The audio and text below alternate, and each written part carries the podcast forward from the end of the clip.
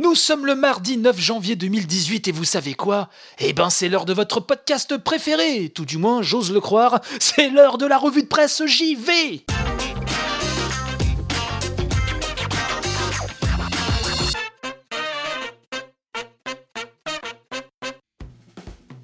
Bienvenue à toutes et tous dans la revue de presse JV, votre shoot quotidien d'actu jeux vidéo. Moi, c'est Bruno Roca, bienvenue. Et durant 15-20 minutes environ, nous allons arpenter ensemble un monde merveilleux fait de pixels, de polygones et de barbe à papa. Ouais, je me sens un peu d'humeur bisounours ce matin. Allez, c'est parti.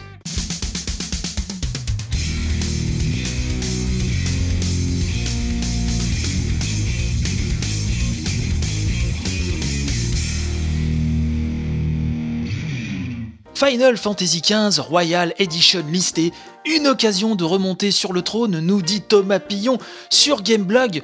Je vais pas revenir hein, sur ce que je pense de Final Fantasy XV et de l'immense, l'immense gâchis qu'il représente à mes yeux, doublé d'une frustration euh, que j'ai encore. Hein, euh, qui a laissé des cicatrices, hein, je, dois vous le dire. Bref, Thomas Pillon nous dit que l'histoire de Final Fantasy XV risque bientôt de faire l'objet d'une adaptation sous forme d'opéra en 5 actes, tant le RPG maudit de Square Enix n'en finit plus de venir frapper à nos portes en optant chaque fois pour un déguisement différent, procédé qui ne fonctionne malheureusement que dans les meilleurs cartoons. Waouh Alors là, Thomas Pillon, cette intro là, je sais pas ce que t'as pris avant, mais elle est assez perchée. C'est rigolo. Ceci dit, ça nous change un petit peu. Euh, et donc, il nous dit que pour le coup, il ne fallait pas s'appeler Nostradamus pour anticiper la stratégie de la firme qui règne sur le RPG nippon.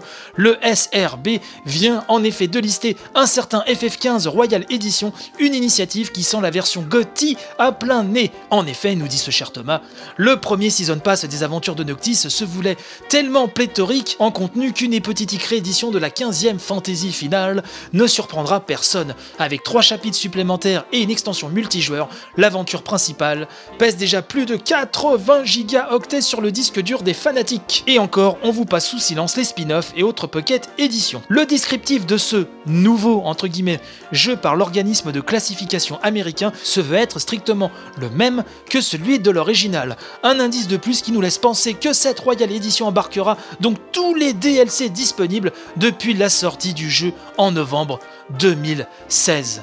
Final Fantasy XV Royal Edition est pour le moment listé sur PlayStation 4 et Xbox One. Quant à la version PC, trois petits points parachèvent cette news, trois petits points qui semblent vouloir nous dire Eh ben qui vivra verra mes enfants, qui vivra verra.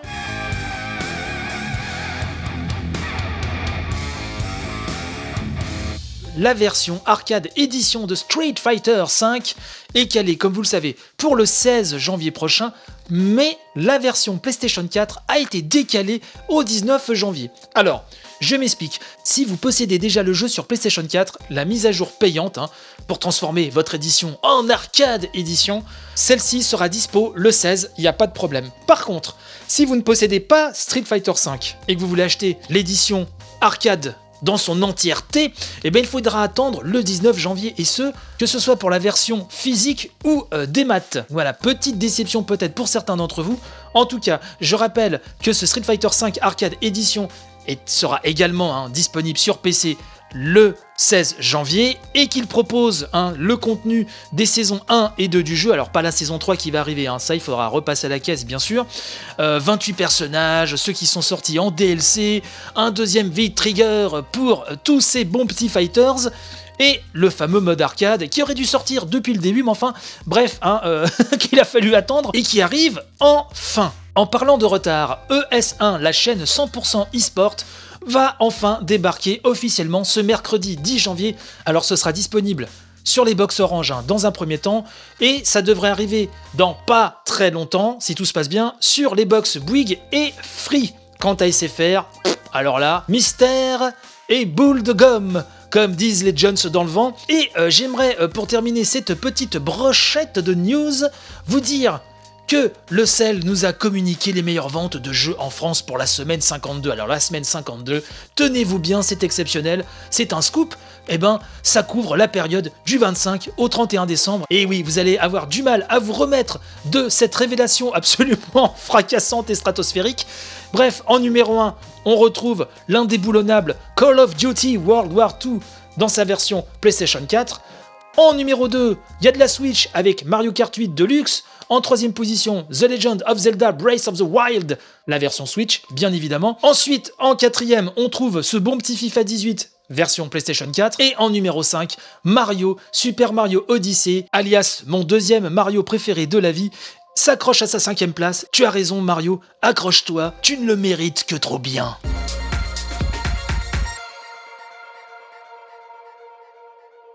La réadaptation par les jeux vidéo, voilà ce que titre le site Radio-Canada, un euh, bel article signé Elisa Serret qui nous explique donc qu'un centre de réadaptation au Nouveau-Brunswick offre la première thérapie de réadaptation à l'aide de jeux vidéo commerciaux au Canada.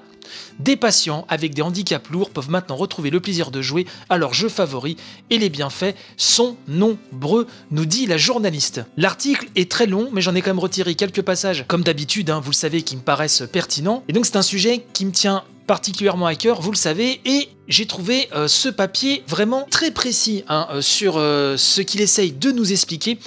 On nous dit par exemple que Alain Guittard est un patient du centre de Stan Cassidy à Fredericton, au Nouveau-Brunswick, depuis 8 ans. À 16 ans, Alain a été victime d'un grave accident qui l'a rendu tétraplégique. Sa vie a été complètement transformée. Les jeux vidéo, comme pour beaucoup d'adolescents, faisaient partie de ses passe-temps favoris, surtout avec ses amis. Après son accident, jouer à des jeux commerciaux était devenu presque impossible pour lui actionner les manettes était très difficile, nous dit Elisa Serret. Alain Guittard témoigne je cite, hein, J'ai continué de jouer avec les jeux vidéo commerciaux en compagnie de mes amis, mais je n'étais jamais bon, c'était frustrant. Et donc la journaliste nous raconte que depuis quelques semaines, ces séances de récréothérapie sont beaucoup plus amusantes. Alain peut maintenant jouer à ses jeux préférés, des jeux sur PlayStation, Xbox ou Wii. Grâce au nouveau programme du centre des réadaptations Stan Cassidy, il a retrouvé tous les outils pour se mesurer dignement à ses amis. Le programme, nous dit-on, a vu le jour à la demande des patients, mais il s'est réalisé grâce à des dons de la communauté et à la volonté d'une petite équipe multidisciplinaire composée d'une récréothérapeute, d'une ergothérapeute et d'un ingénieur en réadaptation. Ensemble, les trois professionnels ont évalué les possibilités et ont développé le programme. Des jeux vidéo adaptés pour les personnes avec des handicaps existaient déjà, mais ces jeux n'étaient pas des jeux commerciaux, des jeux que tout le monde connaît et auxquels on peut jouer en ligne. Laura Holford, hein, la récréothérapeute, nous dit les patients voulaient jouer en ligne avec d'autres personnes, mais ils ne pouvaient pas. Pour eux, c'est une façon de socialiser, c'est très important pour leur morale. Et donc l'article poursuit en nous expliquant qu'en se basant sur des jeux existants, hein, les jeux commerciaux les plus populaires, l'ingénieur en réadaptation Josh Keys avec ses patients, transforme les manettes pour qu'ils puissent jouer ou confectionne des outils entièrement adaptés aux jeux choisis par ses patients. Dans le cas d'Alain, il lui a créé un petit appareil qu'il met entre ses dents. Cet appareil lui permet de jouer à des jeux de tir, donc je suppose des FPS. Chaque fois qu'il mord dans l'appareil, il peut tirer sur les cibles dans le jeu. Ainsi, sous son coude, l'ingénieur lui a installé un bouton sur lequel il peut presser et faire pivoter ses personnages. La récréothérapeute, elle, veille au développement de ses patients.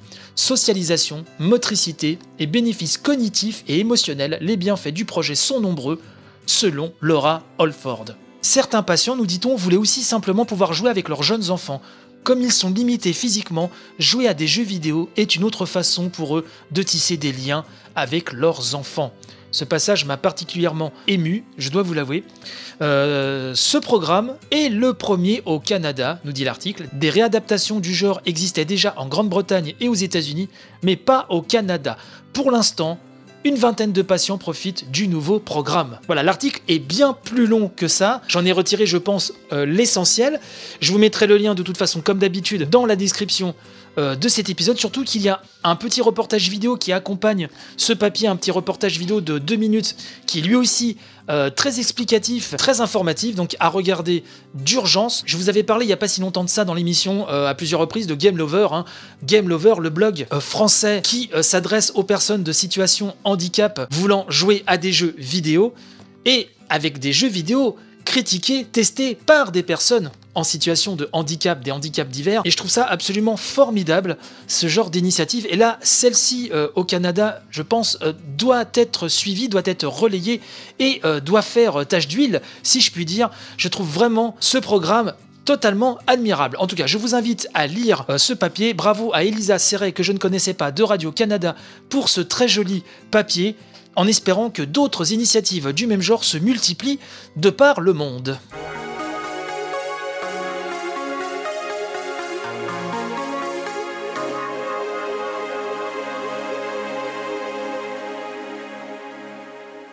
Le premier site jeux vidéo d'Europe, jeuxvideo.com, donc évolue et entame une réforme au niveau de ses tests, au niveau de ses critiques. Le site hein, l'a annoncé fièrement sur sa homepage. Donc trois axes hein, précisément vont évoluer. Le premier, ils nous disent que les jeux seront retestés et la note évolutive. Hein. Jeuxvideo.com nous dit le format de certains jeux ayant progressivement muté il n'est dans ce cas plus cohérent de se cantonner à un seul test, une seule note. En effet, la plupart des titres majeurs bénéficient d'un suivi régulier et s'inscrivent durablement dans vos machines. Les MMO ne sont plus une exception, il est donc naturel que la rédaction tienne compte de cet état de fait. Désormais, notre équipe mettra à jour un maximum de tests intégrant les nouveautés, mises à jour, correctifs qui ont un réel impact sur l'expérience de jeu. Deuxième point, le test des Early Access et autres versions bêta. Jeuxvideo.com nous dit que jusqu'à maintenant, ils mettaient un poids d'honneur à ne tester les jeux que dans leur version définitive. La démocratisation, nous disent-ils, des Early Access bêta payantes et la commercialisation des jeux dont le contenu n'est pas complet nécessitent d'assouplir ce positionnement. De temps qu'il est de plus en plus difficile de déterminer quand un titre est complet, ou au moins pour un temps. Autre chose, les jeux épisodiques donc ils vont complètement changer leur formule de test. Ils nous disent qu'après avoir pas mal tergiversé et essayé plusieurs façons de couvrir les jeux épisodiques, hein, comme Hitman, qu'ils citent en exemple, ils ont arrêté une formule qui vaudra pour tous les titres distribués de la sorte. Ainsi, la rédaction de jeuxvideo.com va nous proposer un test complet par épisode, ainsi qu'un test de l'œuvre globale qui sera mis à jour au fil des épisodes, justement. Ainsi, ils apporteront une réponse à la requête des lecteurs, qu'elle concerne un épisode en particulier ou le titre dans sa globalité. La news se termine par un message du site qui nous dit Nous pensons que ces évolutions sont nécessaires et qu'elles répondent favorablement à plusieurs de vos demandes. Les tests de jeuxvideo.com continueront d'évoluer dans les mois et années à venir. Restez connectés. Alors c'est pas mal, je trouve qu'un site en position comme ça de, leadership hein, euh, complètement écrasante se remette un peu en question suivent un petit peu le mouvement, puisque c'est vrai que le jeu vidéo, de par sa nature, de par sa distribution, ne cesse d'évoluer en prenant des chemins différents de plus en plus nombreux. Donc, eh ben, écoutez, c'est une bonne initiative à voir dans les faits comment ça va se répercuter en termes qualitatifs, mais en tout cas, l'intention est louable.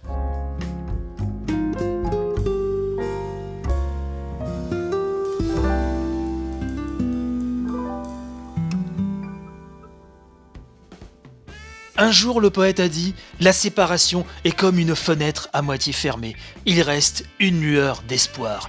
Et cette lueur d'espoir, mes amis, eh ben, c'est demain matin, puisqu'on se retrouve demain matin sur les mêmes flux, même heure, même chaîne. Vous le savez, vous ne le savez que trop bien. Vous pouvez retrouver la revue de presse JV H24 et 7 jours sur 7 sur iTunes, Podcloud, Deezer, YouTube, Twitch. Tous les liens sont à retrouver dans la description de cet épisode. Pour vos remarques et autres réactions, n'hésitez pas à venir me causer, à venir tailler le bout de gras avec Bibi sur son compte Twitter, at revue de presse JV, tout collé, ou sur le compte là, triplement perso, at chez Bruno, CHZ underscore Bruno, je vous accueillerai avec plaisir, toujours dans le respect de la personne humaine. N'hésitez pas à partager un max cette émission, à mettre des étoiles sur iTunes, des petits commentaires qui vont bien. N'oubliez pas que demain, nous sommes mercredi, et mercredi, vous savez, c'est le jour de la rubrique 100% Japon, la rubrique qui ne parle que de jeux japonais. Donc je compte sur vous J'espère que vous serez au rendez-vous. Je ne sais pas si vous l'avez vu, mais parmi euh, les replays, je vous ai mis en stand-alone la rubrique de la semaine dernière, 100% hein, euh, Japon. Voilà, les petits replays, ça a commencé ces derniers jours. J'aime bien vous en mettre de temps à autre comme ça, histoire de faire découvrir des passages de l'émission qui n'ont pas été écoutés ou pour le plaisir de les réécouter, sait-on jamais. En tout cas, vous savez aussi que vous pouvez m'aider sur le Tipeee de l'émission, tipeee.com slash la revue de presse JV, vous retrouvez le lien dans la description de l'épisode. Vous pouvez m'aider à améliorer donc les conditions qui entourent la réalisation de ce podcast quotidien et votre soutien m'est vraiment précieux. Sur ce, je vous souhaite une excellente journée, bon courage, quelle que soit la tâche qui vous attendent et je vous dis donc à demain peu avant 7 heures, pour une nouvelle édition de Revue de Presse JV. Vive l'amour, vive le jeu vidéo, vive la République, vive la France. Allez, j'arrête sinon je vais chialer là. À demain